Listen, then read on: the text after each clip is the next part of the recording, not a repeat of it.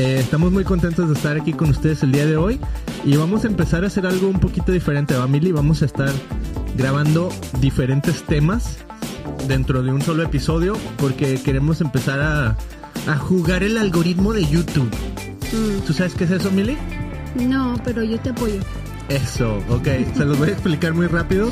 Queremos hacer como segmentos. Entonces, de este video que tú nos estás escuchando, viendo, eh, vamos a empezar a hacer segmentos para ponerlos en YouTube como segmentos. O sea, no poner todo un episodio de una hora, sino poner pequeñas partes, porque eso beneficia más el canal de YouTube. Y queremos crecer el canal de YouTube porque queremos impactar más gente. Queremos llevar el mensaje de Jesús y queremos que estas palabras que están aquí atrás, sobre todo Christian, que cuando la gente escuche cristiano, refleje a Jesús, ¿no? Y para mucha gente, y creo que eso ya lo hemos hablado mucho, pero pues no cabe, no cabe, más bien sí cabe volverlo a mencionar. Eh, para mucha gente, ser cristiano no necesariamente equivale a seguir a Jesús, ¿no? Entonces, bueno, eso es un punto ahí bien interesante y medio teológico. Pero bueno, pues empezamos el día de hoy, Emily. ¿Cómo estás y qué es lo que nos traes el día de hoy? Sé que vamos a hablar un poquito de Efesios, de actitud. Vamos a tener la continuación de lo que ha pasado con nuestra camioneta. Vamos a hablarles de cómo se quemó la casa del vecino. Mm, O sea, un montón de cosas bien impactantes, ¿no? sí.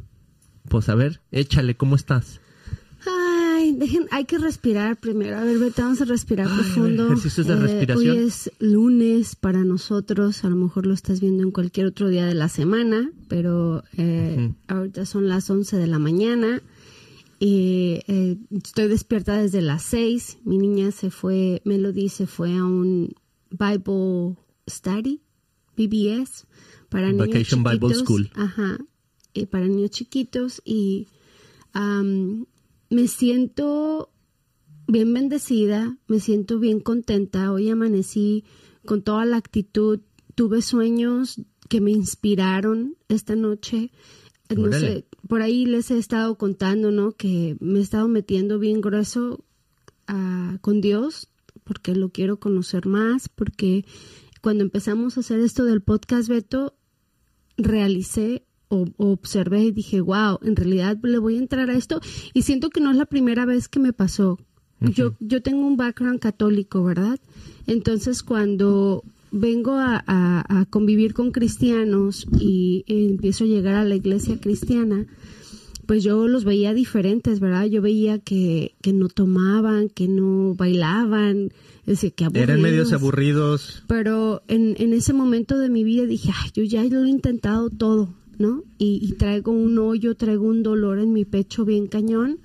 Pues Mm. dicen que esto es bueno, ¿no? Voy a intentarlo. Entonces, ah, como soy una persona bien extrema, le entro todo o nada.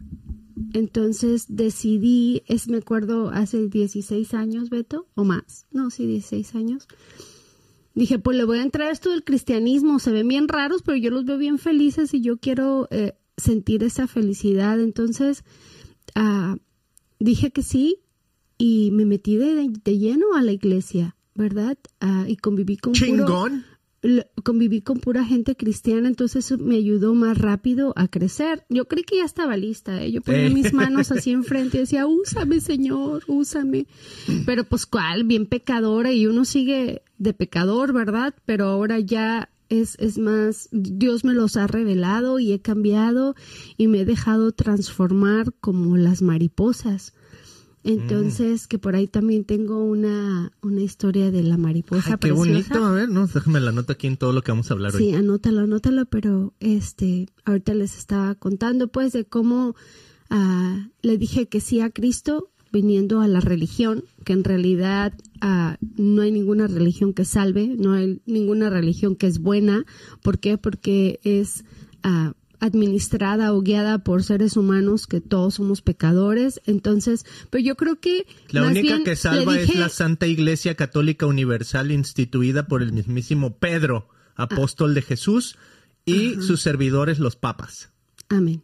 Sí. So, cuando le dije que más bien no creo que le haya dicho sí a la religión, le dije sí a Cristo. Mm. Pero entonces eso pasó hace 16 años y me ha transformado gruesísimo. O sea, ah, yo tenía pecadores, pecadores, tenía pecados ocultos a que los hacía en la oscuridad, en donde nadie me viera y yo no sentía, porque yo no estaba dañando a nadie, ¿no? Entonces no sentía que era malo. Pero bueno, Dios y el Espíritu Santo me lo mostró y he transformado. Y, fíjate, Beto, que ah, han pasado y han transcurrido todos estos 16 años y lo mismo me pasó con el Christian Podcast. Nuevamente dije, wow, voy a representar a Jesús, voy a representar a Cristo. Yo fui a la escuela y tuve la oportunidad de estudiar mi maestría en mercadotecnia. Entonces, mm. como mercadóloga, siempre toda mi vida, you he dicho, yo no voy a vender un producto que yo no crea. Yes, o sea, no me pongas a vender a Herbalife, que porque va a cambiar tu vida y te va a nutrir. Yo no creo, no creo en los productos. Tal vez Herbalife no, pero Amway sí. Aunque sea el producto más bueno del mundo, o sea, cuando una vez que es procesado, yo no, como que no lo creo, prefiero, déjame como un aguacate, déjame como mis verduras, mis frutas, lo, lo más natural posible, ¿no? Mi mamá es de rancho, o era de rancho, que en paz descanse. entonces ella me enseñó cómo, cómo comer supernatural, o sea, yo nunca me acuerdo que mi mamá dijera, deja abro una lata para cocinar. Entonces, Ah, para mí siempre lo natural pues es lo mejor y es para donde me guío. Entonces con Jesús dije, esto es lo mejor que yo podría aportar al mundo. You en oh. esto sí creo, en esto sí confío, esto ya lo probé y me, me ha servido, o sea, en esto sí tengo un testimonio verdadero y ¿sabes qué es lo más chido de todo, Beto? ¿Qué? Que no tiene precio. Ah, me encanta. O sea, esta onda de seguir a Jesucristo es un precio que uno paga bien diferente. Yes. O sea, no se paga con dinero. Wow. Y no se paga y no aquí. Mm, con tu alma, o sea, mm, e, e, es totalmente otra onda. Cuando realmente alguien te quiera vender algo que va a transformar tu vida y tienes que pagar, no es Jesús, no es Dios, porque Él ya murió en una cruz para pagar todo nuestra deuda, pagar todo lo que nosotros no podemos pagar. Él fue y lo pagó. Entonces Él murió por ti y por mí para que tuviéramos vida y vida en abundancia. Entonces, a, mí de repente cuando alguien, you por ejemplo, a gente que va a las piedras, al tarot, a que le lean la mano, están haciendo una transacción, Beto. Y mm. cuando hacen ese tipo de transacciones que les cuesta varo, que les cuesta dinero, mm. eso es del diablo. O sea, porque, porque el diablo es el único que te va a cobrar. Uh. El diablo, y no nada más con dinero, con tu alma. Él mm. va tú crees que vas a que te sane tu cuerpo o que sane tu mente o que te dé que te dé una probadita del futuro para tú saber qué decisiones tomar y lo único que te va a ocasionar es la muerte porque mm. el, el, demonio vino a acabar con nosotros. Wow. Vino a acabar con el mundo. Ya Mili estás diciendo muerte y digo en la Biblia pues tenemos muerte espiritual y muerte física no mm. ¿Tú qué podrías decir? O sea, cuando, cuando buscas esos recursos, que a mí lo acabas de decir así va, son del diablo. Eh, o sea, obviamente, ¿cómo podrías definir la muerte espiritual? ¿Cómo podrías definir o sea, obviamente la muerte física es fácil, o sea, te mueres y ya lo que sigue, ¿va? Mm, mm. Pero ¿cómo podrías definir una muerte física? ¿Cómo se ve? ¿A qué se parece ah, la gente que está viviendo eso? Vivimos o se vive una vida que no sabes cuál es tu propósito. Ah. O sea, te levantas sin una visión, o a lo mejor tienes una visión, pero si la, visión es alcanzable y lo estás haciendo con tus propias fuerzas, entonces no es de Dios. Hmm. Porque, o sea, tenemos un Dios grande, un Dios todopoderoso, un Dios que creó los cielos y la tierra, ¿no? Entonces, él no, él no, él no piensa chiquito. Ah. ¿No? Yes. Y, y creo que cuando, cuando estamos muertos en vida, y ya lo habíamos dicho aquí anteriormente en, en el podcast, que andamos como zombies, mm. ¿no? Vivir por vivir y ahora sí que en automático, como cuando nos despertamos y manejamos a nuestro trabajo, o sea, no estás pensando o no estás siguiendo ninguna instrucción de a dónde ir porque pues ya te la sabes, ¿no? Entonces te manejas en automático y contestas en automático y vive uno en automático. Mm. Ahí es cuando tienes una, una oh. muerte espiritual. O sea, no hay nada nuevo. Y sabes que con Jesús ah. todos los días son nuevos. Con Jesús ningún día se parece. Con Jesús no eres la misma persona que fuiste ayer. Con Jesús caminas hoy con una visión nueva, con una actitud nueva, con un carácter nuevo. ¿Por qué? Porque es evolución y creatividad. Tenemos un Dios creativo. O sea, nuestro Dios ah, no te va a permitir que vivas el mismo día que ayer. Cada día es nuevo y las oportunidades son nuevas cada día y nunca sabe uno con quién se va a topar o qué te va a pasar. Eh, uno puede transformar la vida de alguien, Beto, con lo que uno diga o haga, para bien o para mal. ¿no? Puedes afectar a las personas que te rodean. Entonces, por eso el otro día yo recibí una llamada, yo le con una amiga que me llamó, tiene una necesidad muy grande, oré por ella y le dije, ¿sabes qué? Lo mejor que puedes hacer es venir a Jesús y matarte a ti mismo. Ándale. Uf. You know, decir, ¿sabes qué? I'm done. Esta persona, yo ya lo que soy, no más. No más porque no puedo más. Eh, me mato. Y que viva Cristo. Y que viva Cristo y que seas tú. Porque, Beto, no dejamos de ser humanos, no dejamos de ser de repente y tomar decisiones bien tontas y creemos que tenemos a Dios en nuestro corazón y tenemos a Dios en nuestra boca, pero nuestros hechos se reflejan. Y, y sabes qué, Beto, creo que cuando uno dice que es bueno, es que yo soy buena y es que yo soy buena. Me dio mucha pena, pero le dije, ¿sabes qué onda? Pues la verdad es que no eres buena. Ahí porque nadie es bueno y no lo digo yo. Lo dice Pablo. No hay ni uno bueno, ni siquiera el Papa, I'm sorry, porque somos humanos y somos pecadores, no hay uno bueno en el mundo. Todos somos malos, todos somos nacimos con una esencia pecaminosa. Pero ¿qué crees? Venimos a Cristo y él nos da una nueva identidad. Ay, qué bueno. Él nos da una nueva esencia, un nuevo carácter, una nueva mente, un nuevo corazón. Cuando alguien viene y me dice es que yo no puedo perdonar, no es que yo no puedo tolerar esto, no, es que lo que más me duele cuando digan yo soy una mala cristiana, yo no puedo.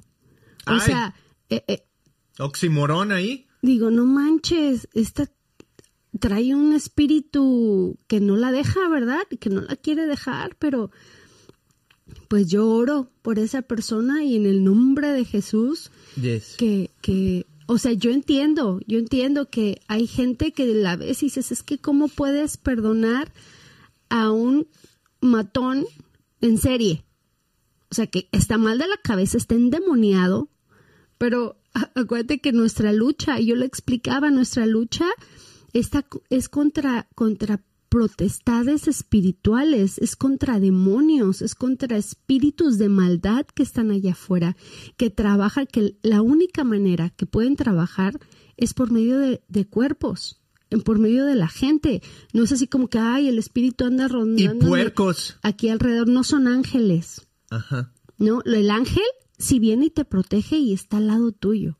Mm. El ángel te cubre, you el Espíritu Santo entra en ti y los ángeles te protegen y te, te cuidan alrededor, ¿no?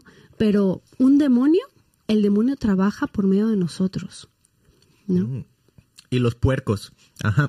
El demonio necesita cuerpos y puercos, y eso lo vemos en, en la Biblia, ¿no? Cuando llega Jesús y saca un demonio, y el demonio le dice que, por cierto, dice que es legión, o sea, que son muchos, y dice, déjanos ir a, ese grupo de puercos. Entonces se va de los cuerpos a los puercos. Mm. Ese es el tema del día de hoy. Los demonios de los puercos, digo, de los cuerpos a los puercos. No manches, Mili, es que estás así como que bien imparable. O sea, empezamos y empiezo tun, tun, tun, tun, tun, tun, y se me vienen un montón de, de versículos bíblicos, así como que bien, bien importantes. Eh, nomás que como ya abarcaste tanto, digo, ay, ¿por cuál me voy primero? Pero, eh, pues pienso que el que más fácil es ese que dijiste, que está en Romanos, que es que no hay bueno ni solo uno, ¿no? Entonces, chequen esa, ese capítulo de Romanos porque está buenísimo, está bien denso, pero vayan ahí, o sea, como cristianos pienso que necesitamos como que indagar en las escrituras y mucha gente a lo mejor se va por el lado fácil, ah, es que está muy complicado, es que le escribió hace dos mil años y eso ya no tiene relevancia. No, trata y saca la relevancia de lo que hay ahí porque está bien importante, es eso que estás diciendo, o sea, ¿por qué dice Pablo que no hay bueno? que no hay ni siquiera uno bueno, no hay quien haga lo bueno, que todos eh, están separados de Dios, están destituidos, estamos, ¿no? Entonces te empieza a elaborar así toda una cosa y te empieza también a meter el rollo de los judíos y de la ley y de todo eso y por eso se vuelve bien denso, pero métete ahí para que te des cuenta de, decimos que la Biblia es como un espejo. Es donde nos podemos ver y podemos ver el reflejo de nuestra alma, ¿no? Entonces, a lo mejor si tu alma está diciendo, no, yo soy bien bueno, yo soy así, asado, y a lo mejor lees la Biblia y dices, ah, caray, pues no soy tan bueno como pensé, ¿va? Entonces, esa es la importancia de ir a la Biblia. Y obviamente, o sea, que hay una, siempre como que Jesús habita en la paradoja, porque sí hay bondad en ti, sí puedes ser, eh, puedes hacer cosas buenas, pero lo vas a hacer a través de Cristo Jesús, lo vas a hacer a través de lo que Dios ya puso en ti, quitando el pecado, y entonces sí, lo bueno va a empezar a florecer y a fluir. O sea, sí tienes, no estamos diciendo aquí que eh, estás destinado al mal, ¿no? Lo contrario, Jesús te hizo y cuando Jesús hizo al hombre dijo, es bueno, es bueno, es bueno. Y todo lo que Dios iba haciendo en Génesis decía, es bueno, es bueno. Y lo único que dijo que no era bueno era que el hombre estuviera solo. ¿no? Y fue cuando empezó Dios con, no es bueno que el hombre esté solo, por tanto le haré ayuda idónea. Entonces, qué padre que, que en la creación de Dios todo lo declara bueno, excepto la soledad. ¿no? O sea, la soledad no es buena. Necesitamos vivir y habitar en comunidad. Entonces, pum, crea a la mujer. Y no solo crea a la mujer, o sea, esta idea de que a través de un hombre y una mujer se puede reproducir la humanidad, ¿no? Entonces no es, es como una, una alegoría, tal vez si lo quieres ver así, de que como seres humanos nos necesitamos el uno en otro, necesitamos crecer en comunidad, ¿no? Hay un dicho pues muy certero aquí en Estados Unidos, eh, que se me está yendo ahorita de la mente, pero dice algo así como que eh, se necesita de toda una tribu para, para ayudar a crecer a los hijos, ¿no? O sea, it takes a tribe o algo así dicen en, en inglés. Entonces es como decir, mi hijo no solo va a crecer con lo que nosotros le enseñamos como padres, él va a crecer con lo que aprende en la escuela, con lo que aprende de sus abuelos, con lo que aprende de sus amigos, con lo que aprende de sus tíos, con lo que aprende de simplemente observar lo que sucede en la calle. O sea, eso es todo aprendizaje y es comunidad, ¿no? Entonces, súper interesante, Mili. También hablabas de que eh, esta diferencia de que con, con cuando vas al psíquico o al tarot o estos rollos, digo, a lo mejor al principio te la ponen gratis, ¿no? Porque así son las drogas. Las drogas diario, o sea, desde que a mí me enseñaron y que me acuerdo, y que lo he vivido, Mili, cuando alguien me ha ofrecido drogas, ha sido gratis. La primera vez siempre es gratis. Mira, aquí está y pruébalo y no pasa nada y acá sí, tengo. tus best friends Ajá. y tus mejores Va a ser alguien en el que tú confías, Yes, ¿no? que amas. Sí, porque si viene alguien ahí amas que y caminas con él. si viene alguien y ni crees en ellos y eso, pues vas, aléjate de mí, que eres lo malo para mí, ¿no? No, pero así es Satanás, ¿no? Viene disfrazado de ángel y te las da gratis, pero después te va a costar y me encantó porque con Jesús, o sea, esto no es una religión. Y con Jesús, si vamos a Isaías 55.1, dice, todos los sedientos, venid a las aguas. Los que no tenéis dinero, venid, comprad y comed. Venid, comprad vino y leche sin dinero y sin costo alguno. O sea, eso es lo que me encanta de Dios. Bueno, entonces hay- ahora te- Ajá. a- déjate la barajeo más despacio. a ver, a ver. Ahora les voy a, A mí platicar. no, a la gente, a la gente. Les voy a platicar en experiencia propia Tema número dos. Lo que nos pasó. El- en el capítulo anterior estábamos platicando de, de lo grande que es Dios y que pues tenemos que ser obedientes y que pues a veces uno pasa por dificultades que no entiende y en ese momento nosotros estábamos este medio agüitados porque mi carro se descompuso. El carro este dejó de funcionar y pues está todo el mundo empezó familiares alrededor de nosotros a decirnos que pues ya que ese carro no sirve. Sabes qué onda Beto deshazte de ese carro ya ya dale avión ya no sirve. Entonces yo le prometí a Dios que iba a trabajar en mis finanzas y que íbamos a pagar, que cualquier dinero extra que entrara por fuera iba a ser para pagar nuestra tarjeta de crédito. ¿No? Entonces estamos alineados con eso, estamos conscientes de que no podemos ir ahorita a las nieves, no podemos ir a los restaurantes, no podemos Pero si nos invitan, sí podemos, ¿ok? no podemos gastar extra. Hasta les platicábamos que de hecho tuvimos que decirle que no a nuestros amigos, que no íbamos de viaje con ellos porque no podíamos hacer ese gasto. Y Dios una vez más ahí hizo el milagro y dijo, no, claro, ustedes tienen que venir, por favor vengan.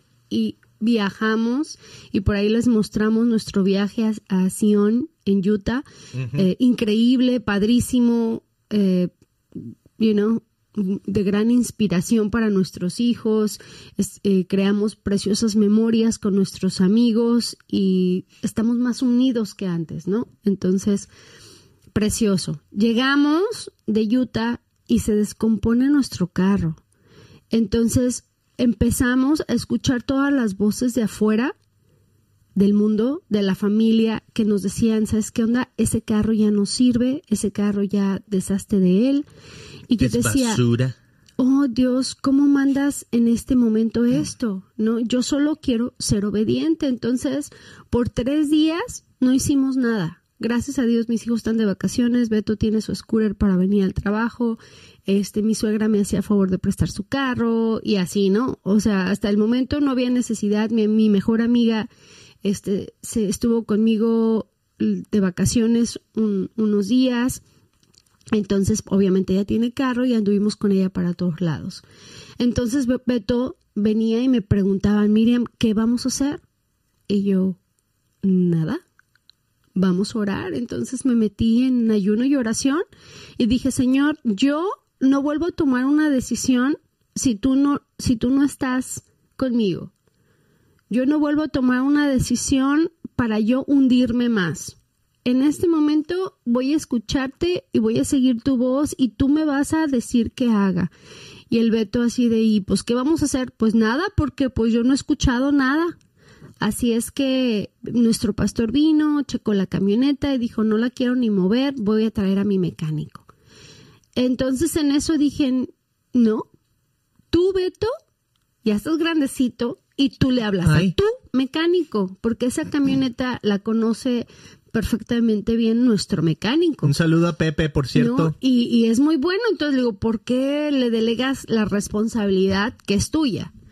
Entonces Beto le habla al mecánico, llega el mecánico, lo amé Beto, lo amé, porque llega el cuate y con una super actitud así de, no Beto, esta camioneta te va a durar muchos años, está, re- está buena, no, no, no, estas camionetas tienen mucha vida y yo así de, Estas nunca se descomponen. No, no, no, a ver, ese foquito ahorita O se sea, lo quitamos. Yo ya estaba pensando en Beto, Beto estaba pensando, no yo, ir a CarMax y dar nuestra camioneta para agarrar una como de 25 mil, 40 mil dólares. Y dije, ay, no, La yo no, yo no quiero, yo nunca en mi vida he comprado un carro de agencia. Yo guardo mi dinero, cuando tengo el dinero cash, voy y compro mi carro. Ahí no hay pierde, ahí le ganas, ¿no? Entonces, ese era el plan de Beto. Y yo me negaba porque decía, el Beto decía, no, es que el plan de Dios, el plan de Dios, pero en su corazón yo sé que él quería un carro nuevo, porque lo decía, ¿no? Entonces, Maybe. maybe. Te voy a dar el Entonces, beneficio de la duda. yo dije, no, es que- Espera, Mili, espera. Amigos, ¿ustedes qué creen? ¿Que yo verdaderamente en mi corazón quería un carro nuevo o no? Pónganlo en los comentarios. A ver, ustedes que me conocen. Tú ya tienes la experiencia de sacar carros de agencia. Entonces, y traes una escuelita de sacar carros de agencia. Ya. I So, no. Usado sí, usado, Usado sí. de agencia. Yeah. O sea, ¿has ahorrado dinero y comprado un carro? Never. Ah, yo sí. Entonces, entonces, Pongan en los comentarios. lo único que yo no quería era endeudarme por tantos años, tener un mucha gente lo hace, it's okay, pero entiendan que ahorita mi posición era de estoy en ceros, tengo una deuda y mi enfoque es la deuda. Y yo ya había hecho un acuerdo con Dios, ¿no? Y, y quiero ser obediente porque Él ya me mostró una y otra vez que Él solo quiere mi obediencia. Entonces, estoy en entrenamiento, ¿no? Porque entonces mi carro se descompone, a ver, quiero ver qué vas a hacer. Estoy en training, I'm in training. Mm. Eh, eh, solamente prueba. me estaba probando a ver qué tan lejos yo iba a ir con esto, ¿no? Entonces sigo en ayuno y oración, le hablamos al mecánico, el mecano viene y dice, no, no, no, esta camioneta le queda mucha vida. Y le preguntamos, dinos cuál es tu, cuál es tu, ¿cómo se dice? Reporte. Dice, no, ahorita yo tengo, pueden ser dos cosas, pero no te voy a decir nada, fíjate, qué honesto. No te voy a decir nada hasta que no la vea. La voy a abrir, la voy a checar. ¿Para qué te asusto antes de tiempo? Este programa es patrocinado por Pepe Casillas Mechanic. El mejor de Costa Mesa. El teléfono está aquí. Ya, de ahí sí hay que compartirlo, la verdad. Yo Sí. honest- no conozco a un, bueno, si es el segundo mecánico que yo conozco que es súper honesto en toda mi vida. De ahí en más, mm, tengo mucho que decir. Nombres. Pero no lo voy a decir. Nombres. Pero llega y, ok, ya lo abre, lo checa. Se tardó como una hora, más o menos, hora y media tal vez. Ajá.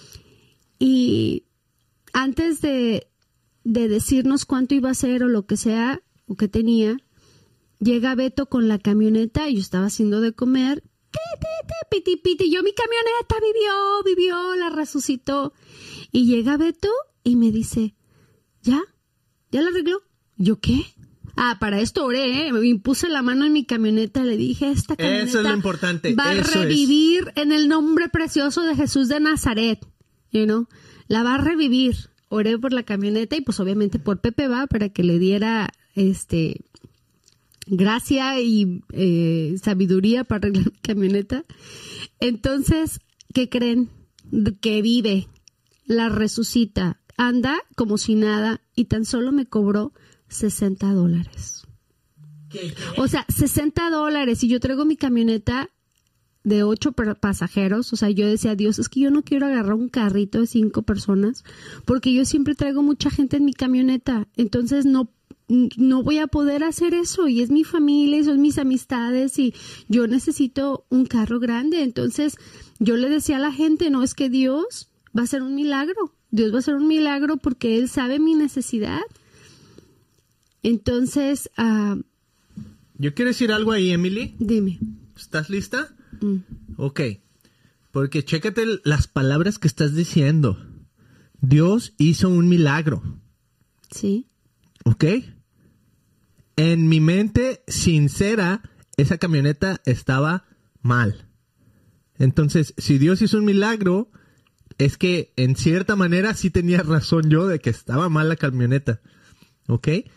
Entonces, en el momento que llego y llego pitando con el claxon de que la camioneta funciona y que dices que Dios hizo el milagro, se me hace bien interesante porque o Dios hizo el milagro o simplemente yo estaba mintiendo y la camioneta no estaba mal. No estabas mintiendo, pero no estabas esperando por un milagro.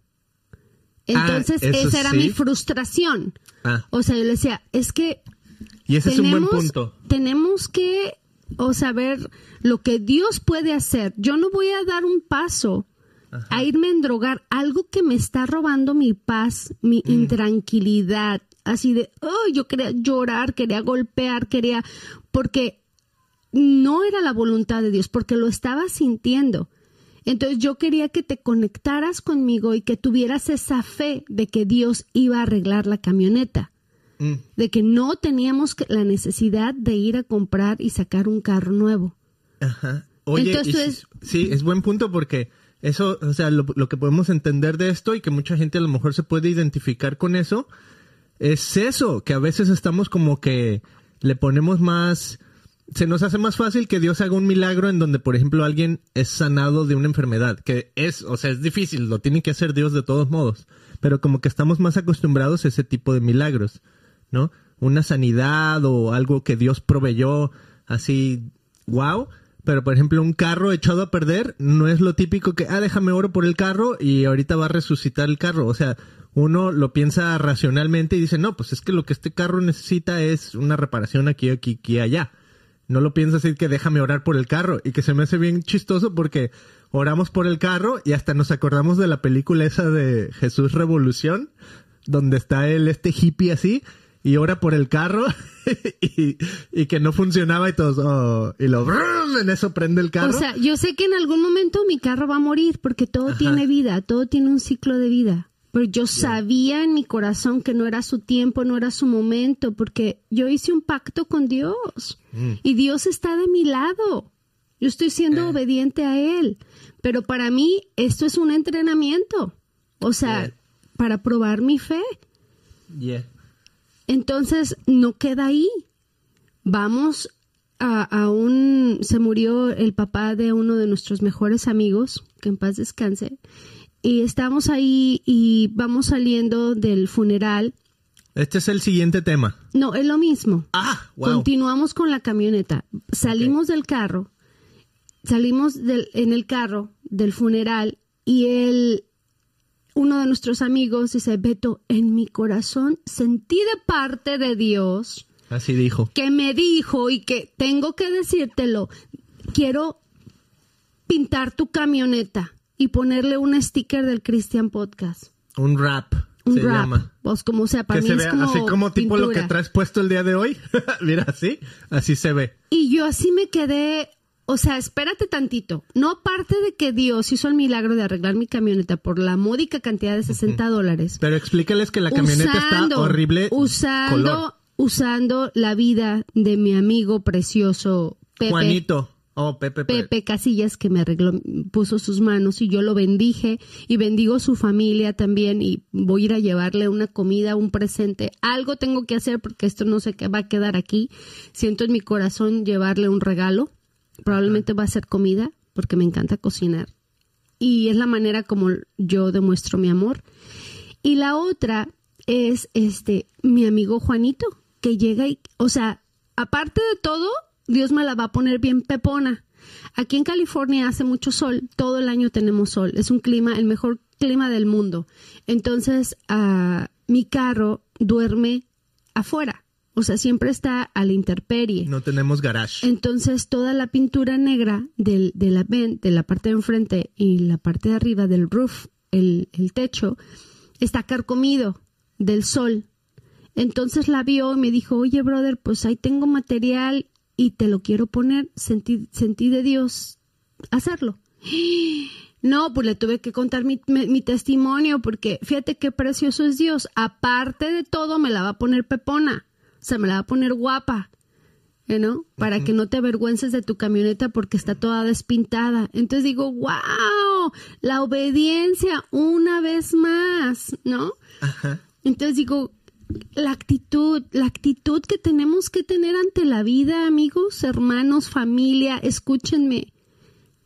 O sea, es que estamos bien soquetes, tenemos que tener una buena actitud a la vida, de sonreírle a la vida, que en medio de la tempestad, en medio de la dificultad, no nos clavemos en nuestro problema, porque Dios siempre está trabajando, Dios está haciendo algo, pero en lugar de que te pongas a llorar o que te enojes o que tengas todos estos malos sentimientos, busca de Dios, métete en la Biblia y lo peor que podemos decir es, ay, yo no entiendo la Biblia. No, pues no la vas a entender porque eres humano y es- estamos todos soquetes.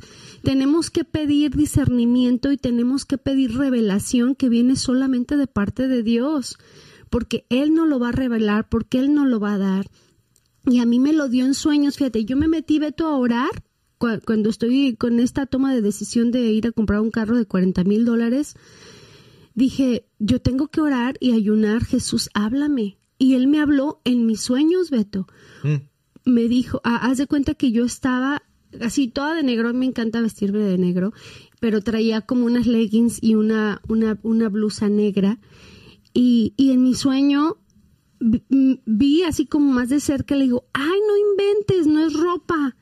Tenía, si sabes, como esos puerquitos que se enrollan, pero en grandotes y negros. Mm. Entonces todos estaban en mi cuerpo, estaba atascada yo, así como si fuera una blusa, pero no era una blusa. Eran estos gusanos o puerquitos o lo que sea así, todo me cubría. Rolly polis, Rolly polis, ajá. Entonces me acercaba a la luz y se me caían bien fácil. Entonces yo decía, oh, es que me tengo que acercar a la luz para que se caigan.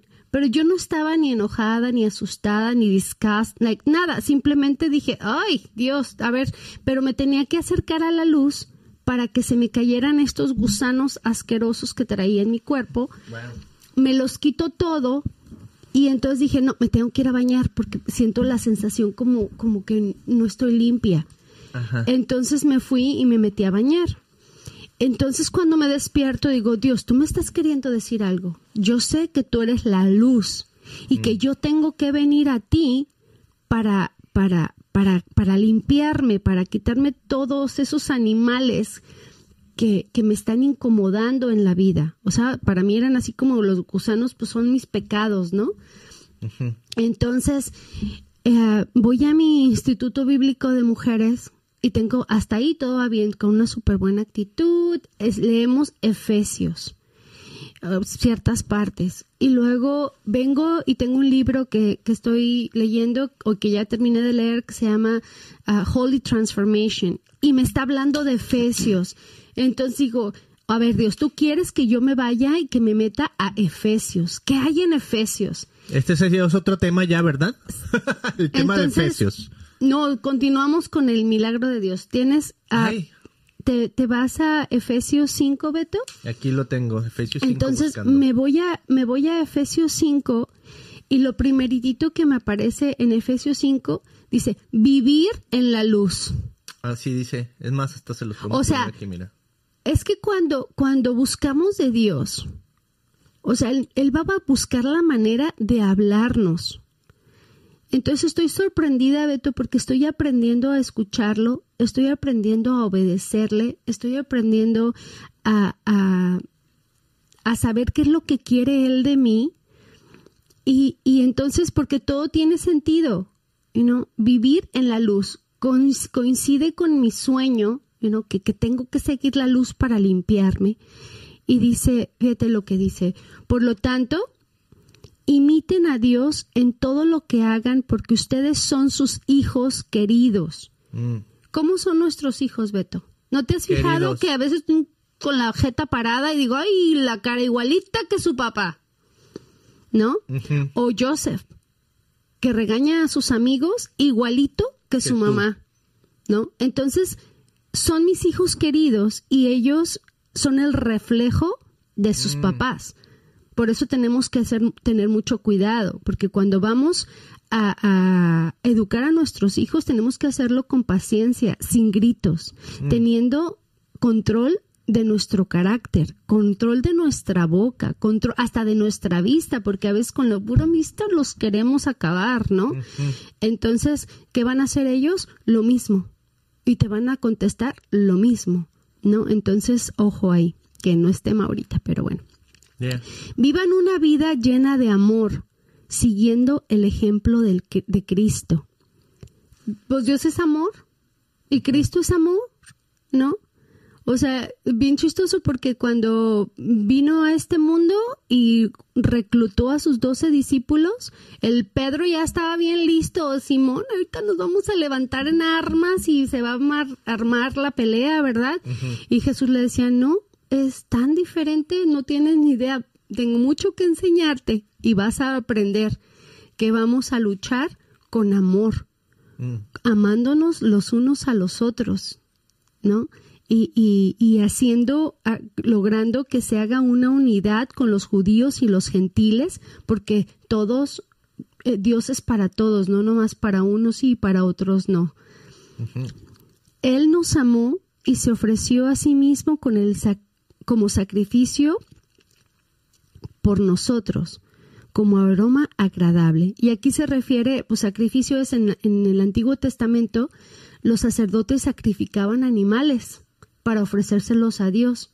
Entonces imagínate, Jesucristo se sacrificó en una, en una cruz para morir, morir por nuestros pecados y para que nosotros tuviéramos comunión con Cristo, con Jesús. Y saben cómo yo les expliqué el otro día a mis hijos y me encantó, porque hasta una niña de cuatro años, mi sobrina Maya, entendió y les, les conté, yo fíjense que, que cuando hablo con Dios, siento que un portal se abre, y ya lo habíamos dicho también aquí en el Christian Podcast, ¿verdad? Pero se los quiero repetir, se abre como un portal encima de nosotros, y no como en las películas esas de Marvel, Eh, y no, porque cuando mencionas el nombre de Jesús, cuando, cuando, cuando tú te comunicas con Dios, es como que algo sobrenatural se abre, así, uh, y puedes tener comunión con tu Dios, puedes hablar y dirigirte exactamente con Él.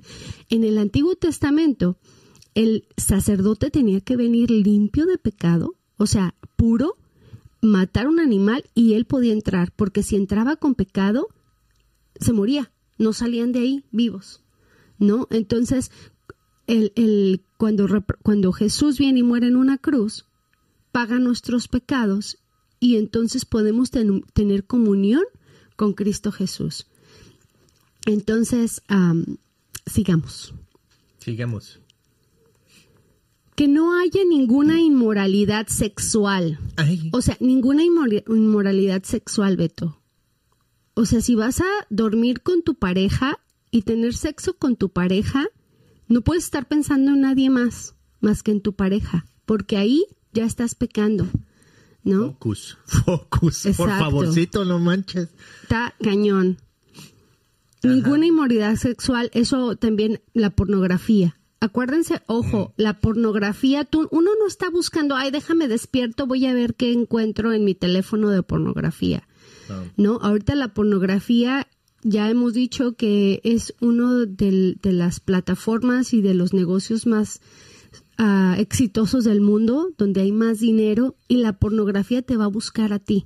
Así es que, ojo, y no nada más a ti, está atacando a tus niños por medio de las caricaturas, de la televisión, pues el, internet, media. eso es, ¿verdad? O sea, la más grande plataforma es del- de la pornografía y te está buscando a ti. Así es que, Ya, Y de también cañón. otra cosa, Mili, que aprendimos. De hecho, tengo un episodio ahorita, si van a. cuan- Cuando vean esto, búsquenlo, está en christianpodcast.com, donde se llama Confesando nuestro pecado sexual. Y lo que nos compartían estas dos personas que hicieron un documental acerca de, de los pecados sexuales.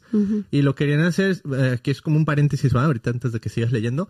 Lo que querían hacer ellos es, hay muchos recursos que podemos leer en cuanto a la pornografía y todo eso, si, si ya eres cristiano y estás buscando como ayuda, ¿no? Al, al respecto, dice, pero no hay nada en video, ¿no? Entonces dice, siendo que la pornografía es básicamente algo visual, ¿por qué no creamos algo que sea visual para ayudar a la gente? ¿No? Entonces hicieron esta entrevista con muchos autores, pero también tienen así como cinematografía y todo, con, es una pareja que están confesando pues su historia y todo, entonces está muy padre, es completamente gratis, está en intothelightdocumentary.com, puedo poner aquí el link.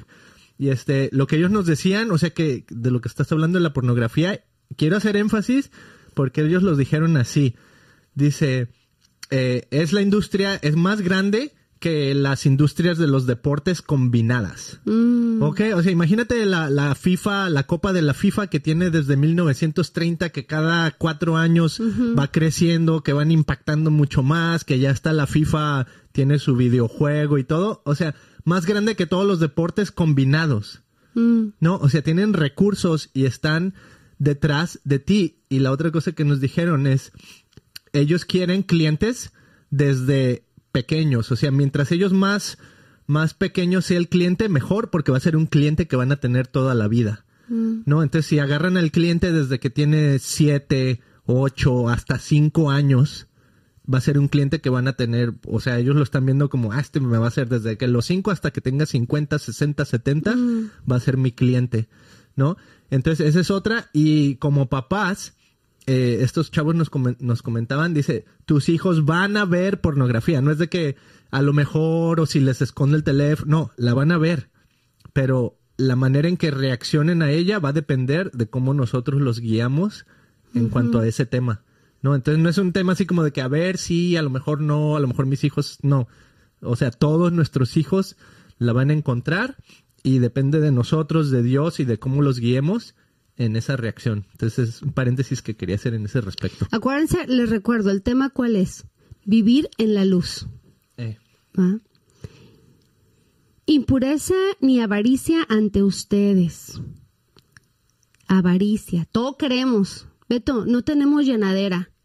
Mira, estaba un cuate en un bote, ¿eh, ¿no? ¿Eh, ¿no? Eh, y decía, ay, si tuviera ese, ese yate grandísimo, ¿no? Ajá. Y acá, y luego el, ya lo conté todo mal, ¿va? Bueno, Ya. el caso es que me encantó porque no, lo acabamos de escuchar. que- ¿Quién nos lo dijo, En el funeral. Oh, en el funeral, el Juanito. ¿Sí? Sí.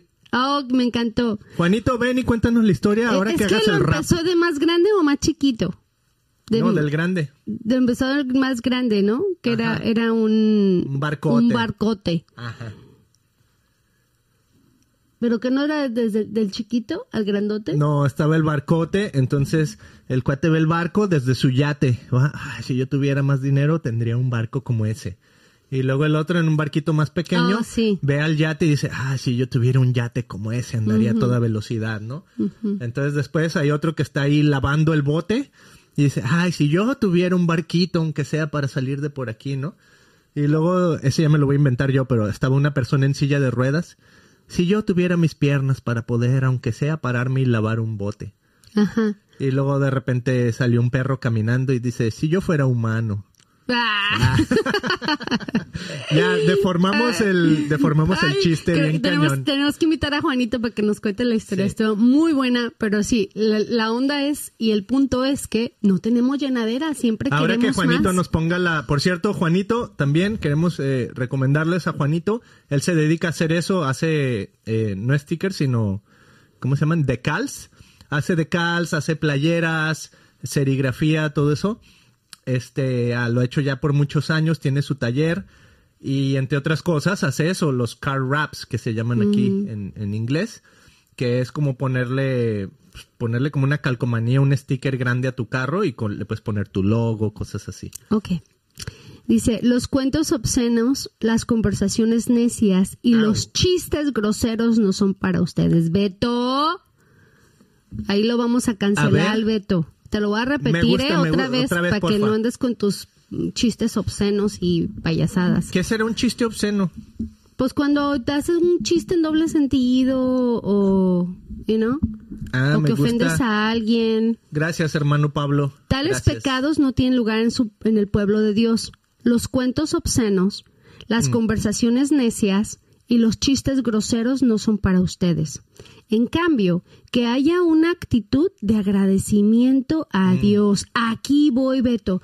Todavía mi carro no estaba, no estaba Mm. arreglado y me dijo, eh, entonces yo, yo cuando escuché esto dije, Beto, lo, lo único que Dios quiere de mí es que sea obediente y que tenga un corazón agradecido. So, voy a estar agradecida por lo que soy, por lo que estoy, donde estoy, lo que tengo, y Dios va a obrar. Entonces, era lo único que me decía. Just be thankful. ¿Por qué? Porque Él ya lo iba a hacer. Sí. Y fue lo que tú estabas predicando el domingo en la iglesia, you know, con nuestros Sí. papeles, que estamos en proceso de arreglar, un proceso legal, pero ya sabemos que Él está trabajando y agradecemos a Dios por lo que Él está haciendo, aunque no lo vemos. ¿Por qué? Porque Él quiere que nuestro corazón sea un corazón agradecido. Uf. Tú me dices si quieres que haga otro paréntesis, ¿eh? Porque ahí tengo un paréntesis también. ¿No? Ok, no quiere. Sigamos. Dice, no dejen, no se dejen engañar por los que tratan de justificar esos pecados. porque el enojo de Dios caerá sobre todos los que desobedecen. Si Beto, diario estamos justificando nuestros pecados. Ay, es porque, fíjate que, ¿no? O sea, siempre vamos a tener una justificación de por qué actuamos mal. Pero ahora tienen la luz que proviene del Señor. Por lo tanto, vivan como gente de luz, pues esa luz que está dentro de ustedes produce solo cosas buenas, rectas y verdaderas. Averigüen bien lo que agrada al Señor. No participen en las obras inútiles de la maldad y la oscuridad. Al contrario, sáquenlas a la luz. Es vergonzoso siquiera hablar de las cosas que la gente malvada hace en secreto. No obstante, sus malas intenciones se descubrirán cuando la luz las ilumine, porque la luz hace todo visible. Mm. Por eso dice, despiértate, que tú que duermes, mm. levántate de los muertos y Cristo te dará luz. Mm. Ahí, a lo que hablábamos al principio, Beto, que andamos como zombies, que estamos muertos en vida. ¿Por qué? Porque no tenemos esa luz que explota y que refleja nuestros pecados diarios. ¿No? Nuestras maldades, nuestras cosas obscenas, lo que hacemos en lo oculto, en lo oscuro, a solas. Esos pecados que creemos que no le hacen daño a nadie pero nos estamos dañando a nosotros mismos y no dejamos que la luz sea reflejada para nosotros, porque acuérdense que el reino de Dios no se trata de nosotros, se trata de qué, qué puedo hacer por los demás. ¿No? En una ocasión, yo me acuerdo cuando me invitaron a, a lo de crew, aquí a la estancia high school, y me decía este cuate, hoy pues eh, que Dios vamos a ir a hablar y hay mucha necesidad en los jóvenes. Déjame les explico bien rápido, Mili, porque si no van a decir qué es eso, ¿ah? Ok, es una organización eh, misionera para estudiantes. Entonces lo que hace Cruz también se llama Campus Crusade for Christ. Lo que hace es que reúnen grupos para ir a las escuelas, específicamente eh, high schools o, ¿cómo se dice? escuelas pues medianas, ay, sorry, se me fue, o colleges, ¿no? O sea, educación alta, educación superior y educación mediana. Entonces, reúnen estos grupos, van y generalmente se ve así como que traen pizza, contactan a, varios cristianos ya dentro de la escuela, entonces le dicen, ok, tú puedes ser el líder de este grupo, entonces se reúnen una vez a la semana, se abre la palabra, se lee y se invita a otros jóvenes a conocer a Cristo. Entonces esto es lo que hace Cruz, es como, es como misioneros en las escuelas. Ajá. Entonces, fíjate Beto que yo iba con una actitud de, ay, no, pobre de mí. Voy a escuchar todas esas historias y me van a consumir. Y yo empecé a llorar y me acuerdo que yo le pregunté, ¿y cómo le hago? ¿Cómo le hago para que eso no me afecte en mi vida? Porque soy tan empática que mm. siento que pobre de mí, me voy a acabar. Carga sus changos. Voy a cargar sus changos y voy a cargar y me voy a echar todo encima y, y voy a ser infeliz. Mm. Y me da tanto coraje, Beto, porque digo, ¿por qué él no me habló en ese momento y me dijo, no se trata de ti, de qué hablas? ¿No? Bueno, pero ahora lo pienso y digo, wow, Miriam, o sea, porque no soy yo la que va a cargar con sus problemas, no soy yo la que mm. los va a salvar, no soy yo la que los va a rescatar. O sea, no me puede afectar a mí porque obviamente lo único que yo voy a hacer es conectarte con el creador, conectarte con el que sí te va a ayudar, conectarte con el que sí te va a resolver tu problema, el que va a sanar tu enfermedad. O sea, no soy yo, yo solamente voy a venir a hablarte y dirigirte y mostrarte la luz esa luz que te va a iluminar y te va a rescatar. Entonces, me da coraje porque, eh, te repito, a veces uno cree que ya está bien mm. listo y en realidad hay tanto que aprender, hay tanto que dar, hay tanto que observar en, en, en, lo que es Jesucristo y en lo que es Dios. Pero ahora me cae el 20 porque ahora a mi alrededor hay tanta necesidad, Beto. Ayer los estaba enumerando. Ahorita este a mi vecino se le quemó su casa, a mi amigo se le murió su papá, a mi amiga le quieren quitar sus niños, acabo de recibir una llamada, tengo una amiga que necesita hablar conmigo porque tienen otra necesidad. O sea, hay mucha necesidad alrededor mío. ¿Y ah. sabes qué? Eso no me drena, porque no soy yo Mm, para escucharte. aquí está, ¿te lo leo? Sí. Ok, me encanta Mili porque, ok, si tú eres, si tú estás participando a lo mejor en algún ministerio y te pasa eso que estás describiendo Mili, que, que vas y sientes el peso y sientes la carga de los problemas de los demás, y por eso decíamos esa palabra, no estás cargando con sus changos, porque en inglés es I'm carrying their monkeys. Entonces es como la, la idea de que toda esa presión que traes de, de lo que ellos están pasando, lo empiezas a cargar tú Mm. cuando Jesucristo es súper claro, y chécate lo que dice en Mateo 11, 28 al 30. Dice, venid a mí, este es Jesús hablando, ¿ok? Venid a mí todos los que estáis trabajados y cargados, y yo los haré descansar. Llevad mi yugo, ¿no? Y bueno, podemos en- entablar un poquito qué es el yugo. Son eh, los bueyes, cuando antes este, eh, acarreaban todas estas cosas para la, ¿cómo se llama? Ah, para la siembra. Tenían dos bueyes, ¿no? Que son los que jalaban todo. Entonces estos bueyes tenían que caminar al mismo tiempo, entonces le ponían un yugo, Para que es el que va, ajá, que va del cuello de un, de un buey al otro. Es como si ahorita tú y yo, Mili, ¿no? O sea, si tú te quieres adelantar más, ese yugo nos hace que los dos vamos al mismo pasito. Es como que vamos encadenados aquí, ¿no? Entonces ese es el yugo. Entonces dice Jesús, llevad mi yugo sobre vosotros O sea, alíñate conmigo. y aprende de mí, que soy manso y humilde de corazón, y hallaréis descanso para vuestras almas, porque mi yugo es fácil y ligera, Y mi, carga. Pero ahí está Jesús, o sea, claramente diciéndote, yo soy el que lleva las cargas, ¿no? Y te voy a poner ese yugo, pero mi yugo es fácil y ligera mi carga. O sea, qué bonito las, las palabras que utilizaba Jesús eh, para ayudar a las personas a entender esa carga, ¿no? Entonces tú que quieres servir a Dios, que quieres estar en un ministerio, eh, pienso que siempre tenemos que tener eso en cuenta. No eres tú el que va a llevar las cargas de las personas, llévalos a Jesús y que ellos aprendan a llevar el yugo de Jesús y que ellos aprendan a caminar con Jesús, que ellos aprendan a poner sus cargas en Jesús. Mira, vivir como hijos de luz. Ajá.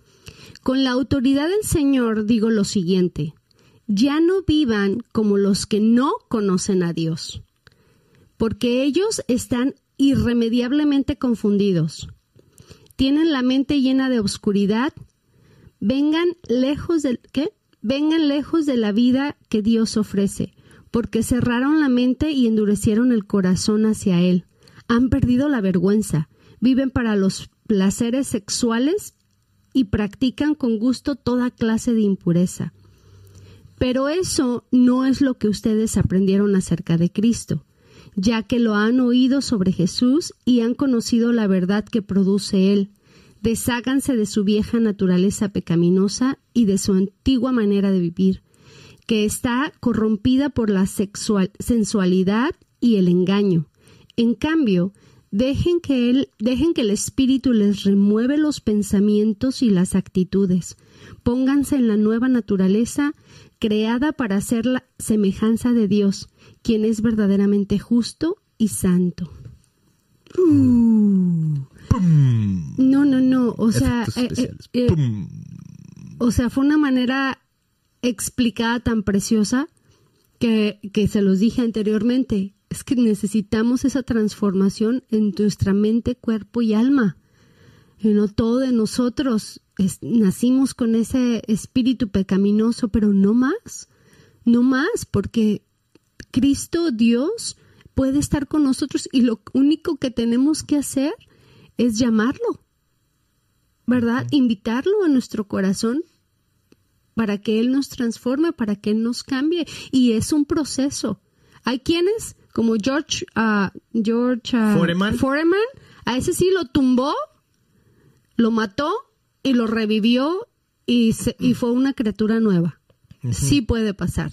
Pero si te pasa como a mí, que es un proceso largo de muchos años, entonces yo creo que es lo más, lo más común, ¿no, Beto? Que a todos Es. nos pasa, que es un, es un, es un proceso, Es una carrera, es un maratón. sí.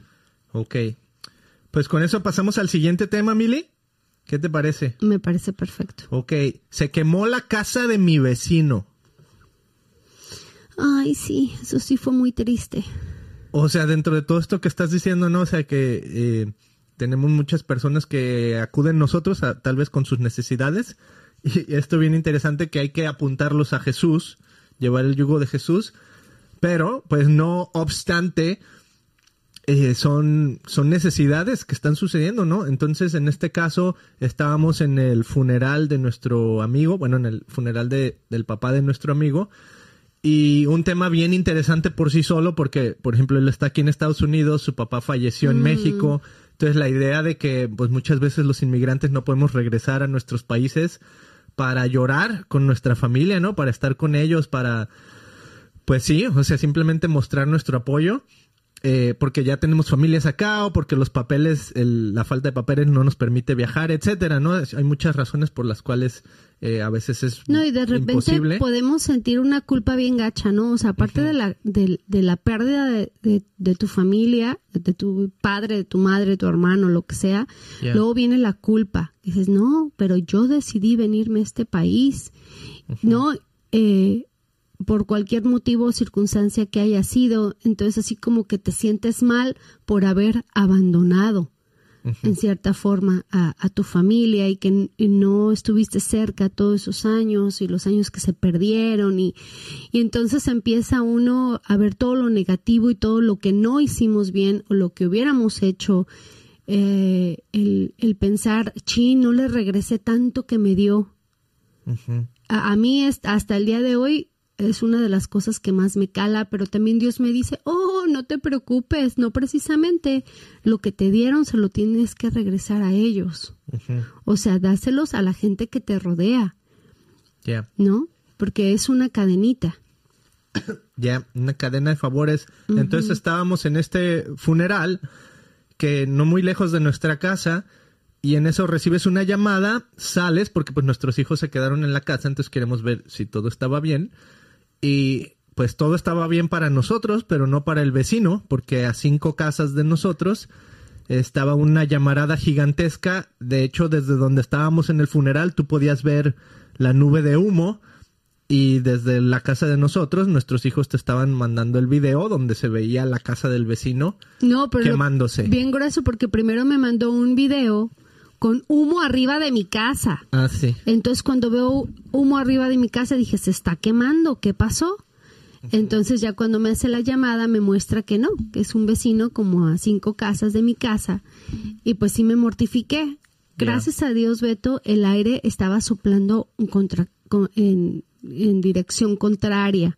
Si no, no hubiera arrasado con todas las todas las casitas que estaban ahí también. Eh, la otra es que se consumió absolutamente toda porque la, los bomberos no podían entrar, no cabía el camionzote. Entonces se tuvieron que ir como del otro lado, donde está la cerca, que hay unos storage, y desde ahí aventaron el agua. Conectaron una mangara, una mangara, una manguera de la, de la calle hasta la casita y pues también eso ayudó. Pero pues obviamente ya cuando la apagaron, este, pues la casa estaba, tenía dos, dos am, vehículos, una motocicleta y una camioneta, las cuales también pues las perdió. Eh, muy triste, Beto, muy triste ver eh, que todo lo que tienes es gone. Y tenía Yeah. un perrito que era su compañero, compañera, porque era perrita, Daisy, y pues era su vida. Ya el señor vivía solo y la perrita era su compañera y era todo lo que tenía, entonces su tristeza era bien grande por, por la pérdida de, de- de su perrita. Entonces, la verdad, el señor, y luego parece ser que me cuentan los vecinos, que como que tiene principios de, ¿cómo se llama? Demencia. Oh, yeah. Entonces se le olvidan las cosas, Y de hecho, si su mirada está diferente, su mirada, pues imagínate, ha de estar procesando todavía todo esto, está como perdida, perdida, este, oré por él y él dijo, sí, Jesús es my Lord and Savior, él es mi Dios. Entonces, ah, estamos Beto y yo abrimos un GoFundMe, dijimos, bueno, ¿de qué manera lo podemos ayudar? ¿Cómo puedes ayudar a una persona que se le acaba de quemar su casa y que pierde todo? O sea. ¿qué, qué es lo primero que, que necesita? ¿no? Entonces dijimos, Sí, no, tienen, pues o sea, ni, ni su ID, ni teléfono, ni nada, ¿no? nada. Parece ser que hoy iba a ir a conseguir un teléfono. Ah, gracias a Dios estamos en un país, Estados Unidos, donde hay demasiada ayuda. Este, ah, contrató él un hotel por dos días. Esta mañana mm, una de las vecinas se lo va a traer otra vez para, para el, que el complex hice un post en redes sociales, hicimos un GoFundMe y pues la gente está respondiendo. Y compartí el versículo de la Biblia donde dice que, que amarás a tu Dios con todo. ¿Cuál le compartí? Ni me acuerdo cuál fue, pero bueno, donde dice que, ah, que vemos a nuestro prójimo como a ti mismo, ¿no? Es, o sea, es un mandato. Estamos Aquí les estoy enseñando fotos a los que están eh, viendo. Es un mandato de Dios ayudar a nuestro prójimo. ¿Quién es tu prójimo? Pues la gente que te rodea, tu familia, tus vecinos. Entonces, ahorita estamos ah, en ayuno y oración por él para que, pero obviamente este cuate, pues lo primero que hizo fue agarrar la chela, ¿verdad? Desgraciadamente, cuando estamos perdidos, pues nos vamos por los caminos fáciles y qué puedo hacer para que este dolor desaparezca y desgraciadamente pues él se fue al alcohol y andaba todo alcoholizado y con su cigarro y pues me dio mucha pena, ¿verdad? Y pues le dije, necesitas estar limpio, necesitas buscar de Dios y te vamos a ayudar, no estás solo. Eh, estaba llorando y, y como muy agradecido, Beto, se me hizo bien bonito la, la experiencia porque estábamos ahí como otros cuatro vecinos. Ah, y les dije, pues tomémonos de la mano, vamos a orar. Y pues la verdad no se ven muy cristianos ninguno. Parece ser que solamente uno así eh, lo escuché orando en voz alta y el otro hasta medio se burló porque así como que abrió sus manos como si fuera un ángel porque oró. A lo mejor la primera vez que ora, yo no sé, pero Yeah. fue algo especial porque, ah, mira, ahí está perrita. Daisy, su perrita. Ujú. Que Si una estás vez quiso el morder episodio, a mi hijo, pero... ahí está la perrita que falleció en el fuego. Ajá. Ay, muy triste, muy triste, Beto, porque... am, pues no, no, no me puedo ni imaginar. Y mi hijo, mis hijos están también... Decía, wow, ¿yo qué haría en un caso de estos? Digo, él estaba tan, tan asustado que salió corriendo y se le olvidó su perrita. O sea, en ese momento de, de, de- estrés, de, de miedo, pues no piensas. Ya cuando quiso devolver por su, por su perrita, pues ya era too late. Ya no podía entrar por ella.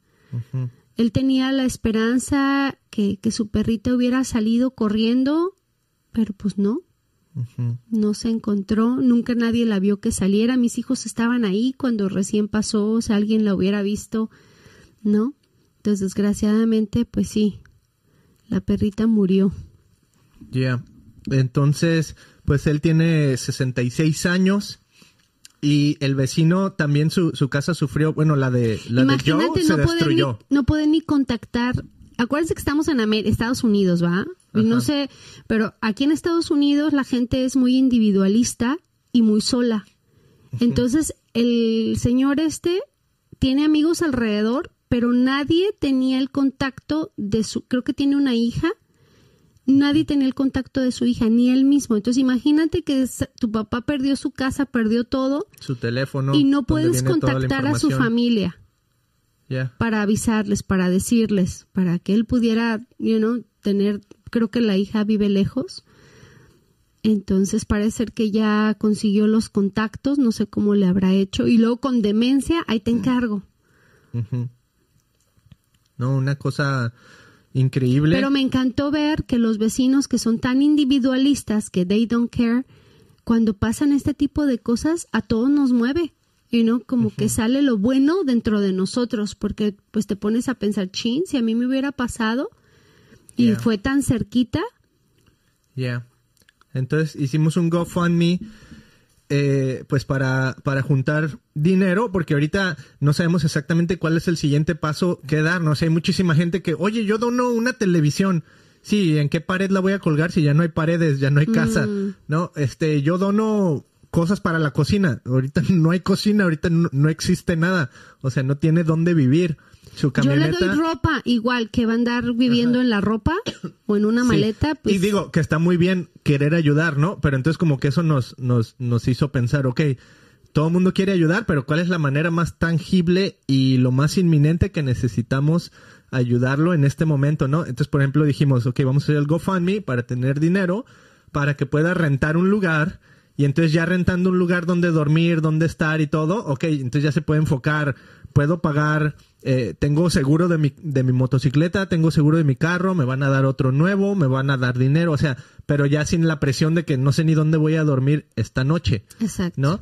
Entonces, no solo eso, sino que en lo que creamos el GoFundMe, nuestra vecina de enfrente, que viene interesante porque está viniendo a la iglesia también así ah, desde hace dos meses, este, dice, ¿sabes qué? Es que no solo es la casa de él que fue afectada, o sea, sí que feo que a él se le murió su perrita, que la casa se destruyó completamente, que sus carros no sirven, Pero que no todas- habíamos visto al joven que también se le quemó su casa. el joven de al lado, Pero ¿qué su casa también se quemó. Está joven, él tiene fuerzas para trabajar. Ah, qué manchados. Sí. Estamos haciendo discriminación ahí. No, y es que su casa, digamos, no se cayó, entonces no se ve tan, ¿cómo se dice? Tan dramático el decir, ah, ok, pues tu casa todavía funciona. Pero no, o sea, llegaron y ya la cerraron su casa también, no pueden estar ahí porque la mitad de la casa del frente de la casa Se está quemó. quemada.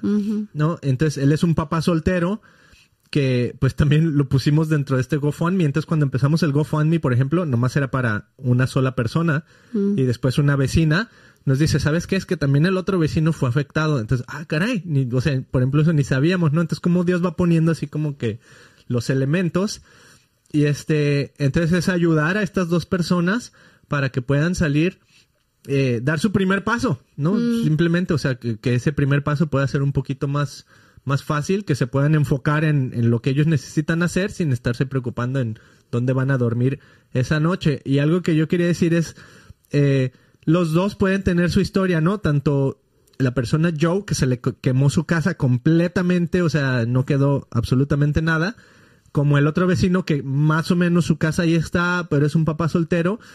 Y yo vi algunos comentarios, Milly, por ejemplo, en uno de ellos decía, si, si esa casa se quemó por culpa de los fuegos artificiales, Mm, qué bueno que le den este, que lo metan a la cárcel por haber matado a su perro, ¿no? Algo, algo así pusieron. Entonces luego, luego, o sea, nuestros pensamientos se van a juzgar. wow. ¿no? Y estaba pensando yo, wow, y o sea, digo, sí, que, que malo si fuera una maldad eh, la que ocasionó esto, ¿no? O sea, qué feo, pero a la vez, o sea, como nuestra mente luego, luego se va a el por qué les pasó eso. Entonces, sí puede ser que a lo mejor fue incluso a lo mejor algún pecado personal o no sé, algo así, que pudo haber causado esto. Yo no sé, ¿no? Pero eh, lo que sí es que Dios, eh, o sea, lo vemos desde el Génesis, ¿no? Cuando peca eh, Adán y Eva, Mm, este, lo primero que hace Dios es que viene a ellos y dice, y teje eh, de la, como de las hojarascas, les teje ropa para vestirlos.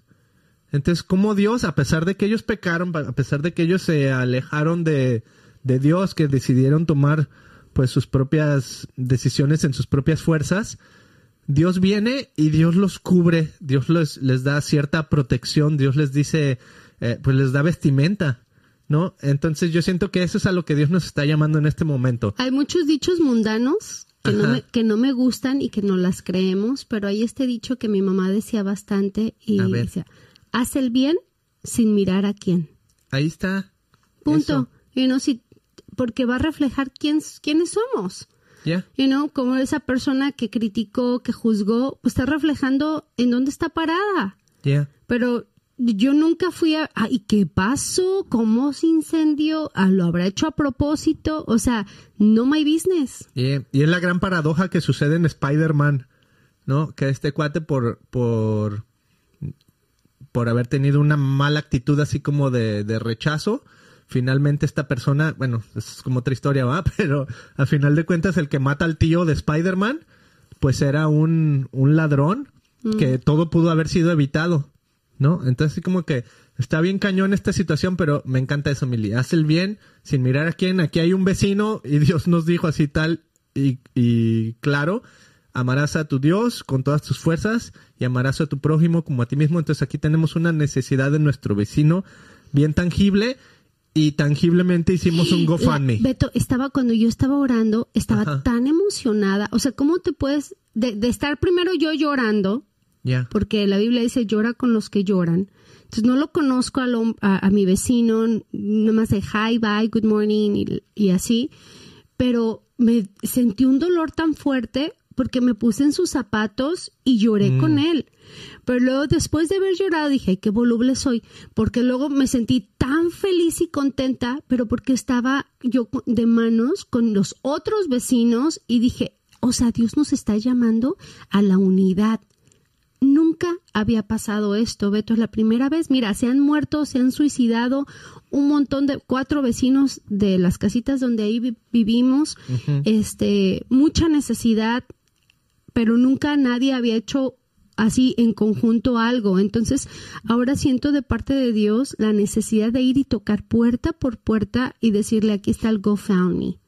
Mira, es tu, tu vecino y, y, voy a aventarles el versículo, ¿no? Y decirle, tenemos que amarnos los unos a los otros. Aunque te caiga gordo, mira que te hubiera pasado a ti, ¿no? Entonces, ah, lo sentí de parte de Dios, lo voy a hacer, Beto, me voy a tomar mi tiempo y pues yo sé que voy a recibir de todo, pero yo voy a hacer mi parte y quiero que nos unifiquemos y como, como, como vecinos, echarnos la mano y decirle, ¿sabes qué? Hoy te tocó a ti, yo no sé cuándo me vaya a tocar a mí y, y le di gracias a Dios en ese momento por la oportunidad de bendecir. Y así lo dije, Beto. Thank you, Jesus, for the opportunity you give us to be together and help our brother. Y ayudar a nuestro hermano. Wow. You know? Yeah. Buenísimo. Pues entonces ahí está el GoFundMe. En este video está el link por si tú quieres participar y ayudar a uno de nuestros vecinos. Y eso, y como tú dices, Mili, o sea, e, en cierta manera, qué triste, ¿no? Y de hecho, eh, hay varios comentarios aquí en el canal de Christian Podcast en Facebook, donde nos están escribiendo un poquito de comentarios acerca de lo que hemos estado platicando, perder un familiar, perder una casa, eh, gente que se identifica con haber perdido eh, pues todas sus pertenencias en incendios, perder animales o sus pets, ¿verdad? En algún incendio, o personas que perdieron a su familia y no pudieron regresar a su país. Este, gracias por sus comentarios. Y a pesar de ese dolor, a pesar de eso, de esa dificultad, eh, hay como que cierto privilegio en el poder ayudar, en el poder venir y hacer algo tangible para bendecir a esa persona que está pasando por ese momento difícil, ¿no? Ahora y la otra cosa que quiero decir, Beto, que a veces queremos ayudar en nuestras propias fuerzas. Mm.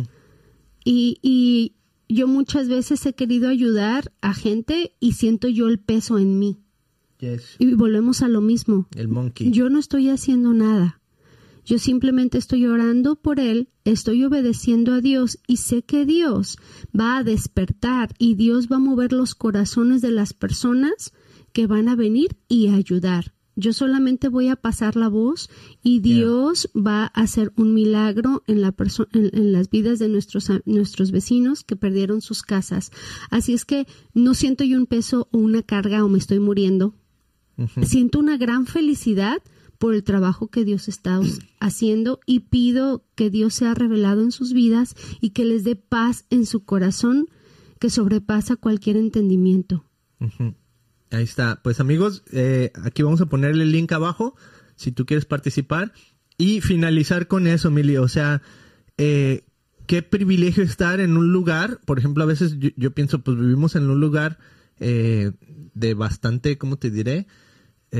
o sea, viven como unas, hay como 60 casas. Entonces es una comunidad relativamente pequeña pero como en los años que hemos estado ahí, como tú decías, ¿no? hemos visto cuatro vecinos que se quitaron la vida, ¿no? Pero también, o sea, Dios nos da cierta oportunidad de bendecir a nuestros vecinos y viendo hacia atrás, digo, wow, Dios nos puso ahí con un propósito, mm. ¿no? Entonces tú que nos estás viendo, Dios te tiene en donde tú estás con un propósito, o sea, no es, no es, el propósito no es que, ah, ah cuando se le queme la casa, mm. lo voy a ir a ayudar, ¿no?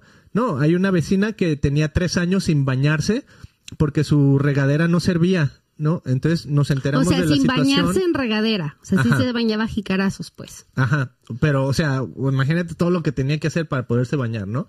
Cuando nos enteramos, gordita y Ajá. viejita. Entonces Sí, o sea, una un señora ya Y ya no puede senil. caminar bien. Ajá, una señora ya senil.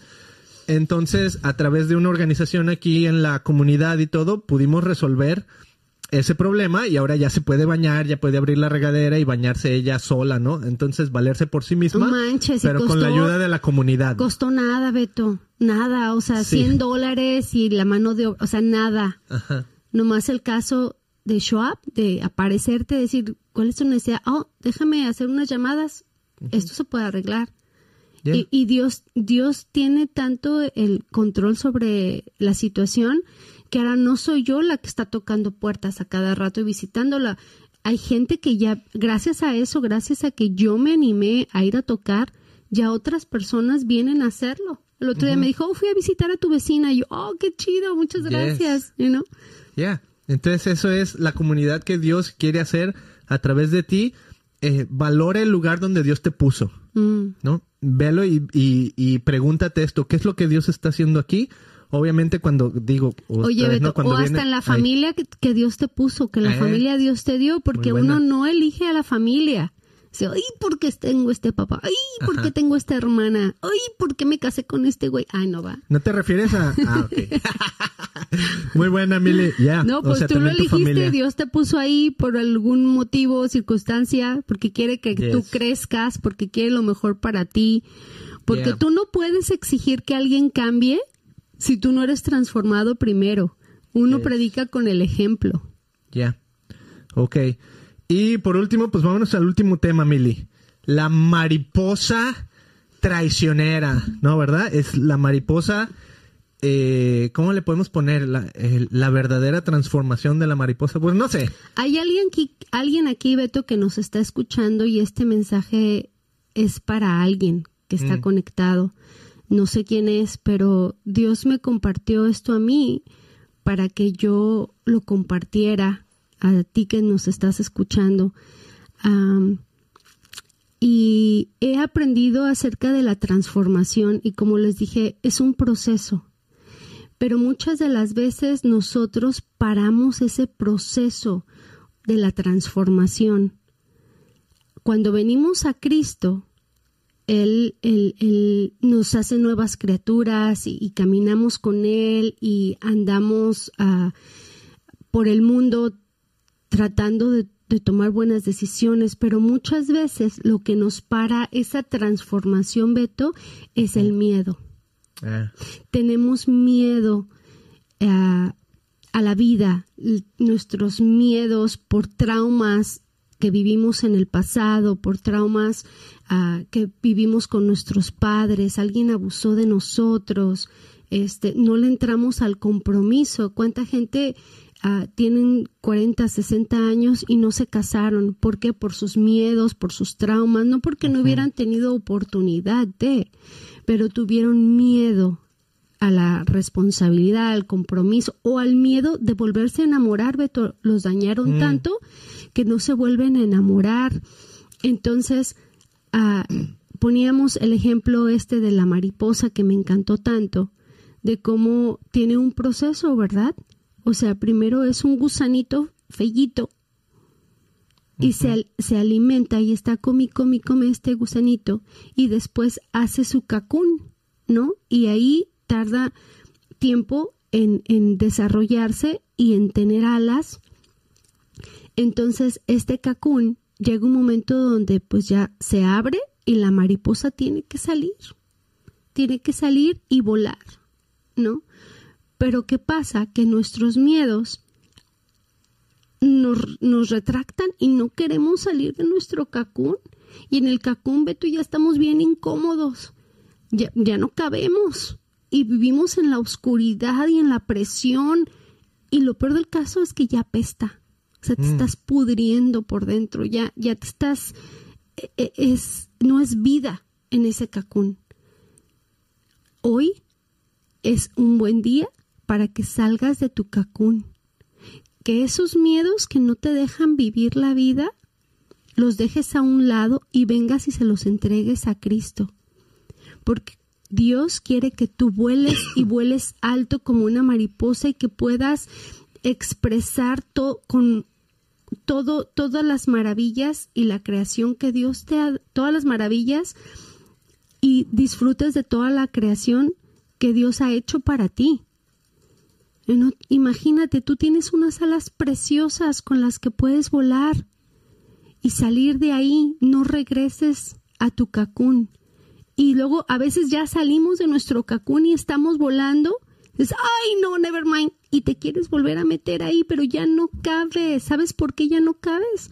Porque ya no perteneces Mm. a ese lugar. No es para ti. No puede, eh, vas a sufrir. Te invito a que vueles, te invito a que salgas de ese cacún que apesta. No más. Otra cosa, una mariposa no puede andar en el piso arrastrándose. Mm. ¿Ok? Recuerda quién eres en Jesús, porque no hay vuelta atrás. No hay vuelta atrás. Buenísimo.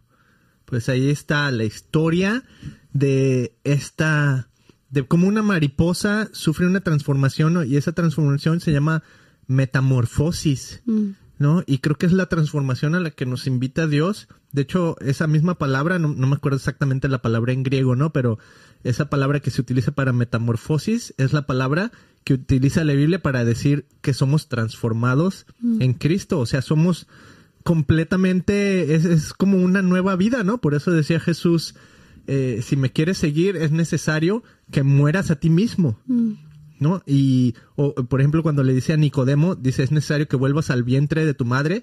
Digo, perdón, es necesario que, vuelva, que nazcas de nuevo. Y le dice Nicodemo, pero ¿cómo voy a poder entrar al vientre de mi madre? ¿No? Entonces, esta idea bien interesante de que en nuestra vida nacemos una vez físicamente, mm, pero es necesario que nazcamos otra vez espiritualmente. mm, Y parece como que la vida es descubrir esa segunda, segundo nacimiento, ¿no? Que incluso, o sea, también es- está ligado a la muerte espiritual, ¿no? Que era lo que decíamos al principio del episodio, ¿no? Si, si, si vas a estos otros lugares a buscar luz o a buscar vida y te está costando, te está costando tu vida espiritual y te está costando tu vida física también. ¿no? Y es exactamente lo opuesto de lo que Jesús nos ofrece. O sea, vengan y compren sin dinero. Vengan. Y aquí está Jesús ofreciéndonos, no, sígueme a mí, mi yugo es fácil, ligera mi carga. Entonces, qué chidísimo, Mili, que podemos seguir a Jesús y no nos cuesta nada. Y los ejemplos más hermosos que Jesús nos pone de, de seguirlo a Él y de estar en comunidad son tan sencillos como, por ejemplo, comer juntos. ¿no? O sea, Jesús come con sus discípulos y les dice, hagan esto en memoria de mí. mm, Todos podemos participar de eso. No cuesta nada más que estar alrededor de una mesa con comida. Y Jesús nos, si algo Jesús nos promete, es que tendremos que comer, solo le necesitamos pedir a Él. No, danos hoy nuestro pan de cada día. Mm. Es lo que Jesús nos enseña a orar. Mm. Danos hoy nuestro pan de cada día. O sea, Dios puede proveer tu necesidad física de comida cada día. Pero ven a. Él con esa necesidad. Oye, hablando de eso, Beto, de, de la necesidad de cada día, nosotros somos bien transparentes y les hemos dicho que vivimos al día y vivimos por fe y estamos agradecidos con todo lo bendiciones que Dios nos da, porque aunque vivimos al día, tenemos todo lo que necesitamos y de sobra. que tenemos para dar, que tenemos para ayudar. El otro día mi amiga dice, ay, cada que vengo a tu casa y si traigo comida, tengo que traer muchísima comida porque tú alimentas a todo mundo. Le digo, ah, pues gracias, va, por la bendición, porque no nada más estás alimentando a mí, estás alimentando a otras familias y, y, pues estás aportando a, a esa bendición. Y... Ay, no manches, se me fue el punto. Que estás aportando esa bendición. Sí, el pan de nuestro de cada pero- día. Ah, no, no, sí, sí, sí. No, entonces me cayó el 20 porque dije, wow, mis hijos es- han vivido y han experimentado conjuntamente, juntamente con nosotros la escasez, Beto. Mm. Porque en el país que en el que estamos, no, no inventen, ustedes si nos escuchan en otros países, yo he ido a fiestas donde hay unas mesas atascadas, o sea, se ve así cañón, comida preciosa, deliciosa, buena calidad. Agarran toda la comida, Beto, y va directo a la basura. O sea, no, no e- es para llorar. Y eh, hay dinero y abundancia en este país. O sea, hay bi- billonarios. O sea, yo he estado en casas de valor de 7 mil dólares, 10 mil dólares. O sea, Siete mil. hay Siete 7 millones. millones. Ya. 7 mil. 7 millones de dólares, 10 millones de dólares. O sea, Beto, la casa a la que fuiste el otro día, ¿cuántos millones de dólares vale? Ah, ¿30? no, no sé, sí, 30, algo así. 30 millones de dólares, ¿ok? O sea, hay exceso. Ay, varo. Entonces Dios me dijo, Miriam, tus hijos tienen que experimentar esto por donde ustedes están. Y estamos, mis hijos van a una escuela donde hay puro- a- a la mayoría pues son millonarios. Entonces dije, tienen que aprender, o sea, qué chistoso que en lugar de yo que yo conviva con una comunidad latina, porque soy latina, Dios me tiene con una comunidad anglosajona y rica. ¿Por qué? Porque algo les tenemos que mostrar. Tienen que valorar lo que tienen, Yeah. ¿no? Tienen que aprender que ellos no son su propio Dios, que aunque estén atascados de dinero, tienen problemas y son seres humanos y todos necesitamos de Jesús. Un día Dios me dio una visión porque yo estaba enojada con los ricos. Yo decía, es que se pasan, o sea, son tan egoístas, son tan altivos, son tan ah, los voy a los voy a cancelar, los voy a cortar, no voy a no voy a querer, no quiero nada con ellos. Pero luego Dios me, me puso una imagen de un rico y un homeless. Para el homeless sí tengo compasión, para o sea, yo, mi ser, ¿verdad? Y dije, ¿cómo al rico no? Cuando los dos son iguales y tienen, los dos me necesitan a mí, los dos necesitan de Dios. Entonces dije, si Dios me tiene ahí, es con un propósito. Y si Dios me ha tenido en el pasado en escasa, en, en una eh, escasa pobreza, es porque Dios lo va a utilizar y va a utilizar a mis hijos y a la familia, Beto. I'm so excited. O sea, no soy una víctima no más. Yeah. Esa es la actitud, Mili. No más víctimas de nuestra, nuestra propia mente, ¿no? De nuestros propios pecados y nuestros propios deseos. Este, ahí está. Pues amigos, terminamos este episodio, pero no sin antes, si nos estás escuchando aquí en vivo, eh, queremos leer algunos comentarios y agradecerles. Entonces, déjame ir aquí a la... Déjame ir aquí. A ver, Mili, ¿por qué no invitas a la gente que nos siga, se suscriba, algo así? Tú nunca dices eso, ándale. ¿Sabes por qué no digo Beto?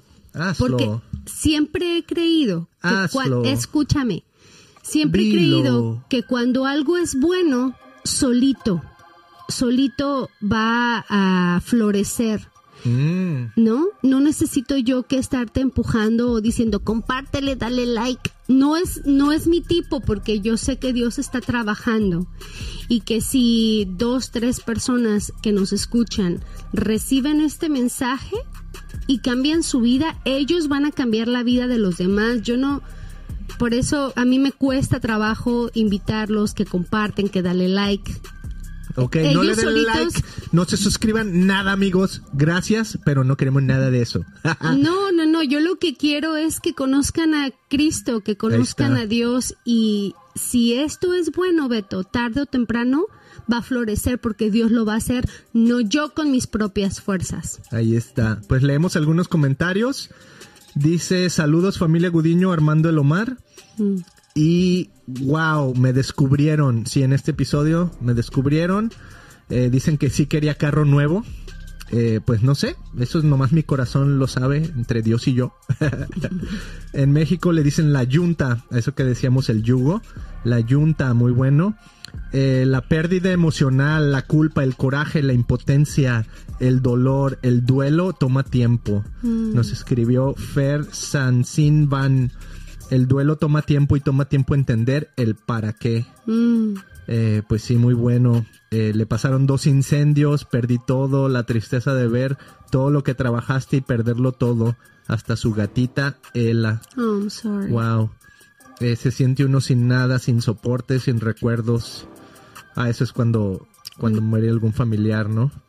Eh, que no nos evite ir al psicólogo. Eh, Cristo es el más importante, pero la mente guarda traumas. Entonces Mm. necesitamos la ayuda de Dios y después se necesita un psicólogo Claro. para las pérdidas materiales y ese trauma. Y Entonces- déjate tú del psicólogo. Necesitamos una comunidad también. Sí. Ya. Eh, bueno, entonces pues hay varios comentarios. Muchísimas gracias por haber estado aquí en Facebook Live con nosotros. Amigos, pues nos vemos muy pronto con más videos, más episodios aquí desde Costa Mesa, California. Gracias. Bendiciones. Chao.